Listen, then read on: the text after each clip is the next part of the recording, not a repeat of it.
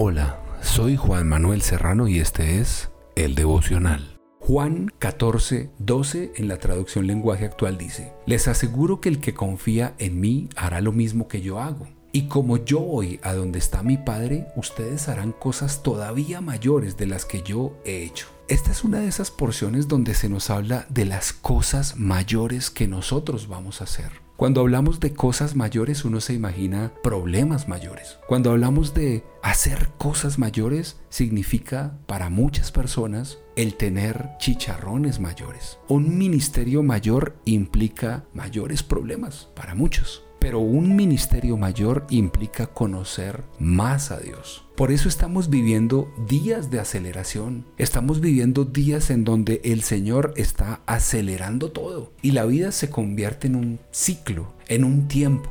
¿Hace cuánto que estábamos en vacaciones de mitad de año y ya estamos prácticamente en vacaciones de final de año? ¿Hace cuánto que nosotros decíamos Semana Santa y ya prácticamente estamos destapando regalos? El tema con esto es que existen generaciones que vivían en cámara lenta, pero ahorita estamos en una generación de aceleración. Por eso las cosas están sucediendo tan rápido. Josué tuvo que acostumbrarse a que la generación anterior era la generación de Moisés, la generación que poco a poco conquistaba, poco a poco avanzaba, poco a poco iba en el desierto, pero cuando Josué conquistó la tierra prometida, él tuvo que empezar a hacer cosas mayores que Moisés. A Josué le tocó hacer más cosas porque él tuvo que repartir la tierra. Moisés no la repartió, Moisés solamente llevó al pueblo a través del desierto. Hoy me pongo a pensar en el pueblo japonés. Los japoneses después de la Segunda Guerra Mundial quedaron totalmente devastados. Fue un pueblo que sufrió las consecuencias de las bombas de Hiroshima y Nagasaki. Fueron las dos bombas que destruyeron el pueblo japonés. Japón tuvo que hacer algo para levantarse de las bombas nucleares. ¿Y qué fue lo que hizo? Pues resulta que ellos se levantaron sacando a las personas que en aquel entonces eran muy pequeños. Los sacaron del país y los sacaron con el propósito de que estudiaran fuera. Y estudiaron artes, estudiaron tecnología, estudiaron una cantidad de cosas que cuando esos cerebros fugados volvieron al país empezaron a trabajar por Japón. Ellos adquirieron una filosofía que nosotros no tenemos. Ellos tienen una mentalidad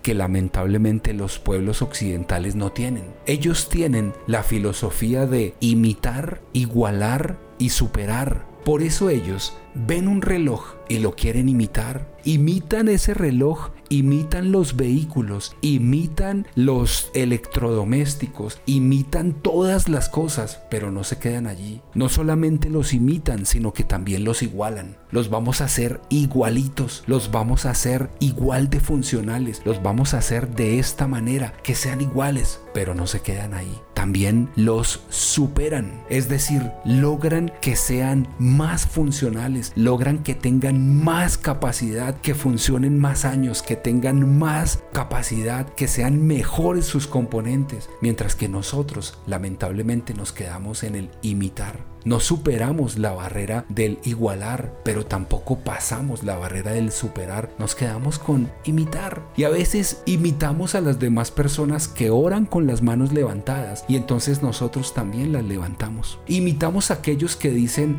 en lenguas algunas palabras y nosotros también las imitamos, pero no tenemos el Espíritu Santo. Nosotros intentamos imitar a los demás y solamente somos una copia burda o barata de una religiosidad que tristemente nunca pasa de allí. No somos espirituales. Hay personas que van a la iglesia pero no han logrado ser espirituales. Llevan dos, tres, cuatro, cinco años y se ven exactamente iguales. Todavía vamos incluso vestidos con las mismas ropas y nos ponemos a pensar por qué nos vemos iguales. Nos vemos iguales tan solo porque seguimos iguales. Un enano ve poquito, un gigante ve mucho, pero un enano encima de los hombros de un gigante ve más incluso que el mismo gigante. Por eso nosotros tenemos esa visión, estamos viendo como enanos, vemos poquito, vemos lo que está al alcance de nuestros ojos, no vemos más, pero subámonos encima de los hombros del Dios Todopoderoso y veremos algo más, veremos más allá de nuestros propios ojos, a veces no vemos más porque tan solo nos enfrascamos en ver lo que queremos ver. Nosotros tenemos que salir de los lugares donde Dios estuvo para ir a los lugares en donde Dios está. A veces decimos es que no veo a Dios, es que no siento a Dios. Aquí en mi casa me cuesta trabajo orar, yo no me puedo concentrar, no puedo orar. Pues sal de tu casa y ve a la iglesia. Dios es un Dios de cambios. No es que los cambios sean bonitos, ni que los cambios sean agradables. A veces hay cambios que duelen. El bebé sale del vientre de su mamá donde está calientico y está a gusto y sale a un mundo hostil. Le toca cambiar. ¿Qué es lo primero que hace el bebé cuando sale del vientre? Aguantar ese frío tan impresionante. Cambia de clima. El bebé sale de una forma violenta, pero llega a un mundo nuevo y nos toca adaptarnos. Y cada vez que nosotros pasamos a una nueva dimensión, Dios nos transfiere algo. Lo primero que vamos a tener es transferencia de dinero. Llegará dinero. ¿De dónde? No sé, pero llegará tu vida. Proverbios 13:12 dice que Dios tomará el dinero de los impíos y lo pasará en nuestras manos. Dios está desatando bendición sobre tu vida porque habrá transferencia de cargos. Saúl partió y David asumió su reinado. Ha llegado el momento de recibir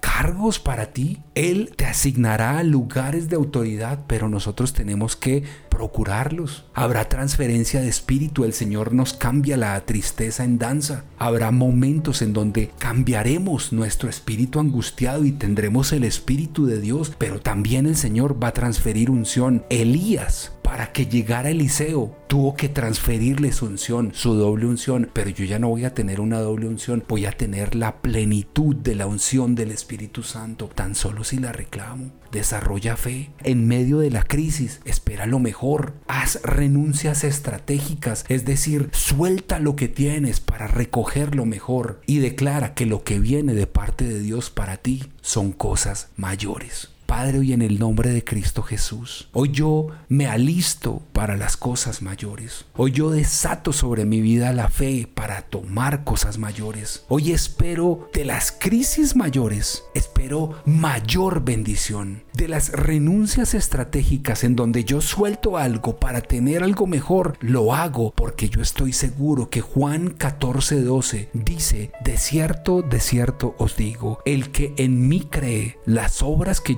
hago, Él las hará también y aún mayores hará porque yo voy al Padre. Señor, hoy creo en ti. Desato sobre mi vida la seguridad, la certeza de que creo en ti. Y confieso, Señor, que las obras que yo voy a hacer van a ser mayores. Gracias, Papito Dios. Hoy me lleno de esa convicción y confieso que haré cosas mayores para el reino de Dios. Es en el nombre de Jesús. Amén y amén.